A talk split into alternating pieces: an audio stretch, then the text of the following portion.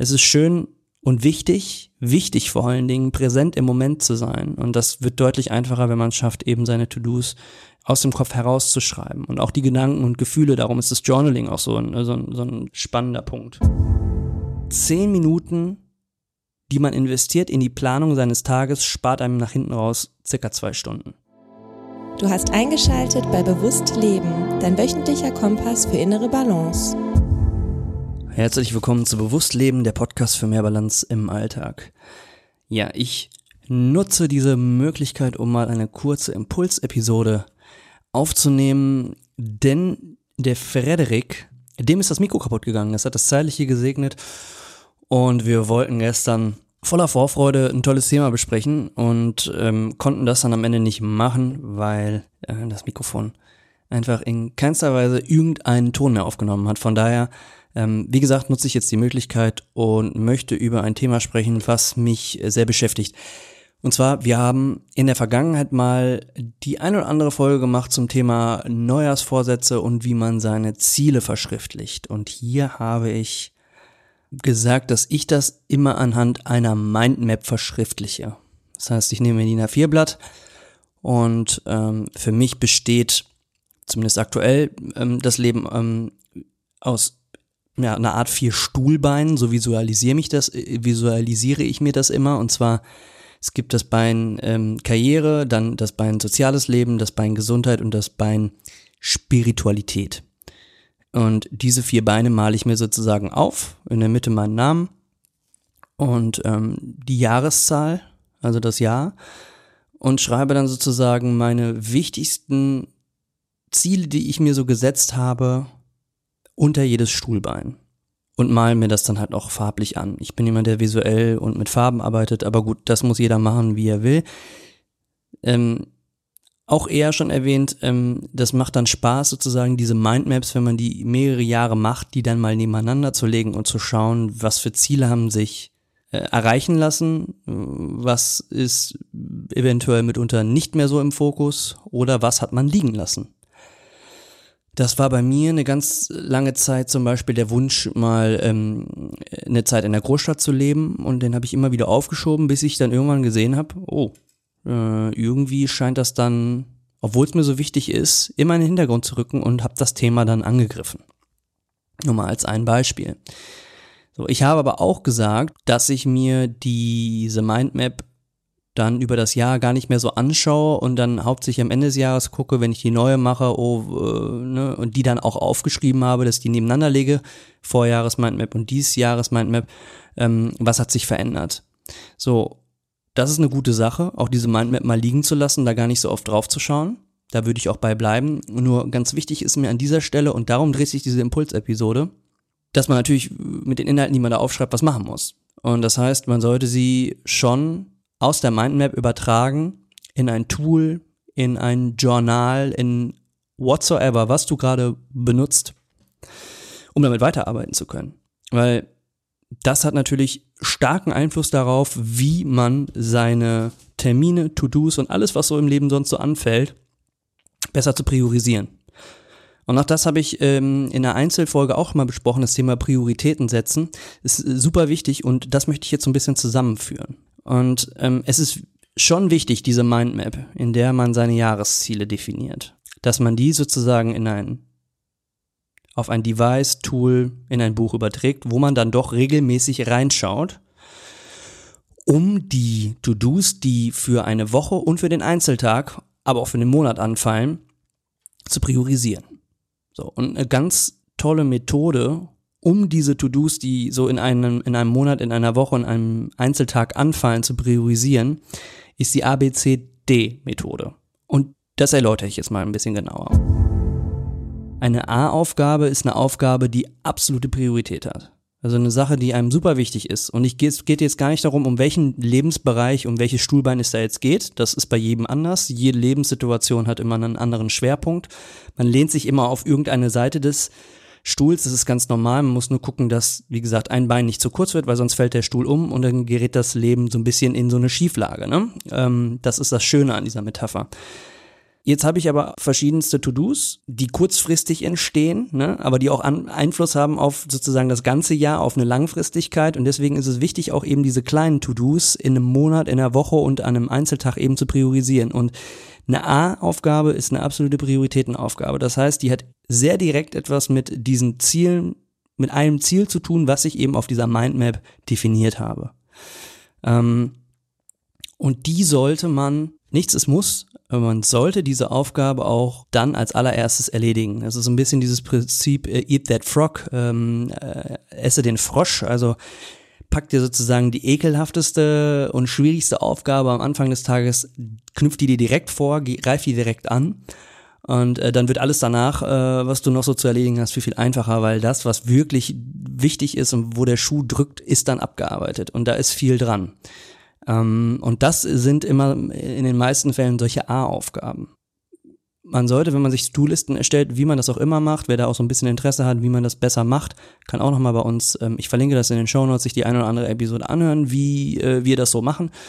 Äh, man sollte, wenn man sich die To-Dos ähm, notiert, gucken, dass man diesen Aufgaben eben A, B, C oder D zufügt. So A, absolute Prioritätenaufgabe, Eat That Frog, ganz wichtig, die direkt am Anfang anzugreifen die hat ähm, auf deine Ziele unmittelbaren ähm, Einfluss oder ist eben super wichtig, weil du Sachen erledigen musst für deinen Chef für, für, oder du für deine Familie oder du hast die gesundheitliche Ziele gesteckt und das ist für dich das absolut Wichtigste und das heißt, du machst direkt am Morgen dann dein, dein Workout oder deine Bewegungsroutine oder du medizierst, ähm, weil du dich spirituell äh, besser aufstellen möchtest. Also ne, vollkommen egal, unabhängig von welchem äh, Stuhlbein.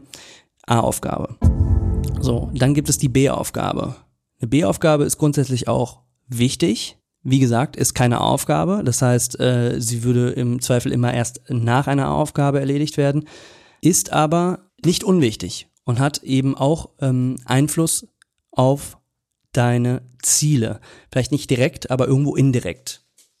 Äh, was sich unterscheidet, ist, dass die Dringlichkeit nicht so hoch ist. Ähm, vielleicht kennt ihr die Eisenhower-Matrix. Ähm, das sind so vier Felder und äh, in diesen vier Feldern werden ne, Aufgaben, ähnlich wie ABCD, sind auch ja vier Aufgabentypen eingeteilt und das kann man ganz gut daran koppeln.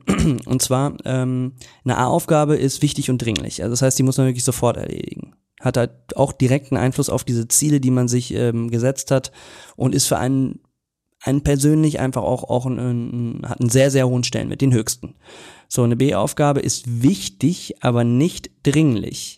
Das heißt, man muss sie genau terminieren und sie auch äh, selbst erledigen.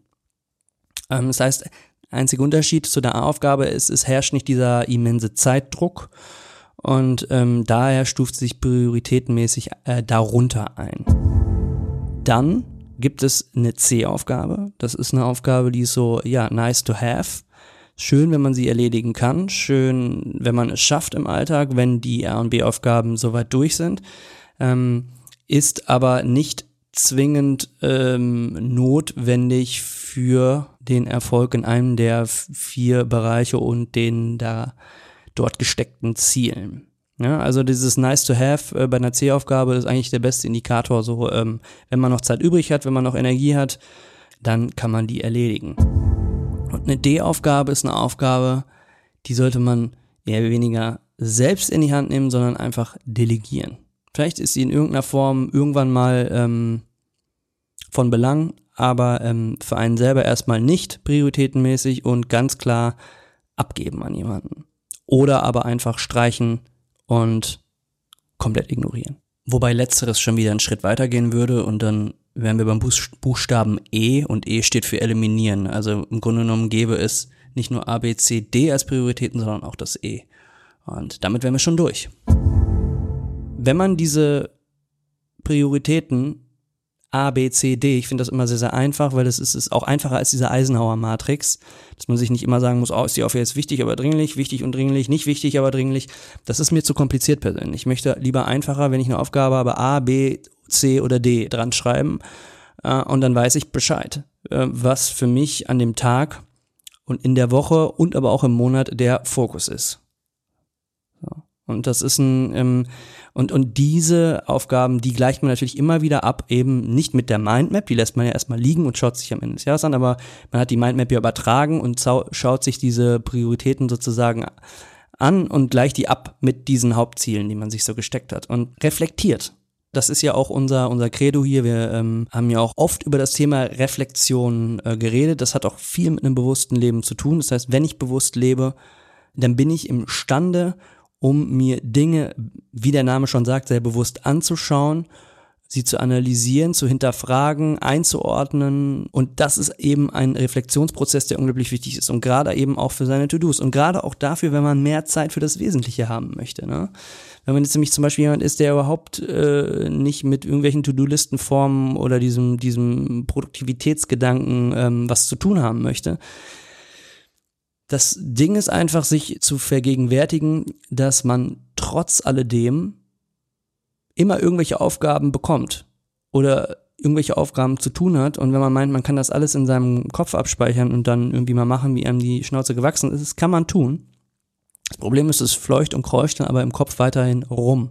Und es wird, un, es wird schwierig. Ich glaube, äh, wenn ihr viel meditiert oder anfangt zu meditieren, dann kennt ihr das, äh, sich hinsetzen und dann wirklich eine Art Stille oder die Gedanken ziehen lassen ähm, können äh, bei sich zu generieren, ist unglaublich schwer, wenn man ganz viele To-Dos äh, in seinem Kopf hat, die man noch erledigen muss. Und diese Stimmen im Kopf sind lauter, wenn man sie nicht verschriftlicht. Das heißt, wenn man was verschriftlicht, ist es raus aus dem Kopf. Und ähm, man kann es sich dann anschauen, wenn man wirklich die Zeit dafür hat. Und das ist ein sehr, sehr ähm, mächtiges Tool oder auch eine sehr sinnvolle Art und Weise ähm, des Selbstmanagements, was total Sinn macht, auch wenn man einfach, äh, wie gesagt, mehr Ruhe beim Spazierengehen, beim Waldbaden haben möchte. Wenn man sich während seiner bewussten Bewegungsroutinen, Frederik wird mir da zustimmen, nicht noch im Kopf durchspielen muss, was man denn, ähm, weiß ich nicht, für Einkäufe erledigen muss oder welchen Freund man noch anrufen muss oder welche äh, wichtige Arbeits-To-Do morgen noch ansteht. Es ist schön und wichtig, wichtig vor allen Dingen, präsent im Moment zu sein. Und das wird deutlich einfacher, wenn man es schafft, eben seine To-Dos aus dem Kopf herauszuschreiben. Und auch die Gedanken und Gefühle, darum ist das Journaling auch so ein, so ein, so ein spannender Punkt. Long story short, ich will es heute nicht zu lang machen wollte nur den Impuls mitgeben, A, B, C, D Aufgaben. Einfach mal ausprobieren. Ihr könnt es ja einfach mal bei, äh, bei einem Tag beginnend probieren. Und zwar, heute habe ich fünf, sechs, sieben To-Dos und die priorisiere ich mal mit diesem A, B, C, D-System. Fang mit der schwierigsten zuerst an und zieh das mal jeden einzelnen Tag eine Woche durch. So. Oder vielleicht zwei. Und dann sind wir wieder beim Reflektieren, evaluieren und schauen, was hat mir das gebracht? Ähm, bin ich effizienter gewesen, habe ich mehr Zeit für mich gehabt, habe ich mehr Zeit, habe ich mich besser um die Dinge kümmern können, die mir wirklich wichtig sind und die Ziele, die auch ich mir wirklich gesetzt habe. Oder eben nicht. Und äh, wenn sich da ähm, gefühlt für dich nichts ändert, dann, dann, dann lass es bleiben. Ich denke, dass es auf jeden Fall ähm, eine sehr bereichernde Methode ist, wenn man sie regelmäßig äh, anwendet, implementiert. Genau. Und wie gesagt, ähm, um das abschließend zu sagen, man kann das auf täglicher Basis machen. Das heißt, äh, man muss sich dafür, das ist das Schöne, am Anfang des Tages oder am Vorabend eben die Zeit nehmen, seine To-Dos durchzuschauen, nicht einfach stumpf und unbewusst äh, abarbeiten wie so ein Roboter, sondern eben schauen, was ist wirklich das, was was äh, was wichtig ist. Und das macht man sozusagen jeden einzelnen Tag. Und das kann man eben auch für eine Woche machen. Das heißt, wenn man sich am Sonntag oder am Montagmorgen die Woche anschaut mit seinen To-Dos, wann schiebe ich mir wo was hin, wann ist wie wo was wichtig. Und das kann man auch auf monatlicher Basis machen. Und je mehr man ähm, reflektiert, äh, desto mehr Zeit hat man auch hinten heraus. Ich meine, in, ähm, selbst das auch in diesem Buch Eat That Frog gelesen zu haben, zehn Minuten, die man investiert in die Planung seines Tages, spart einem nach hinten raus circa zwei Stunden. Und ähm, wenn man das so sieht, dann sind diese 10 Minuten oder 15 Minuten waren es, glaube ich, ich weiß, bin mir nicht ganz sicher, aber dann sind die sehr weise investiert. Und wie gesagt, ich kann es nur als Impuls mitgeben, probiert's mal aus. Ich bin sehr, sehr gespannt. Ich wünsche euch eine schöne Woche. Äh, genießt das Wetter, geht schön raus, äh, priorisiert fleißig, richtig, damit ihr eben auch eben Zeit habt, das Leben viel bewusster leben zu können. In dem Sinne, eure Mindpreneure, ciao, ciao.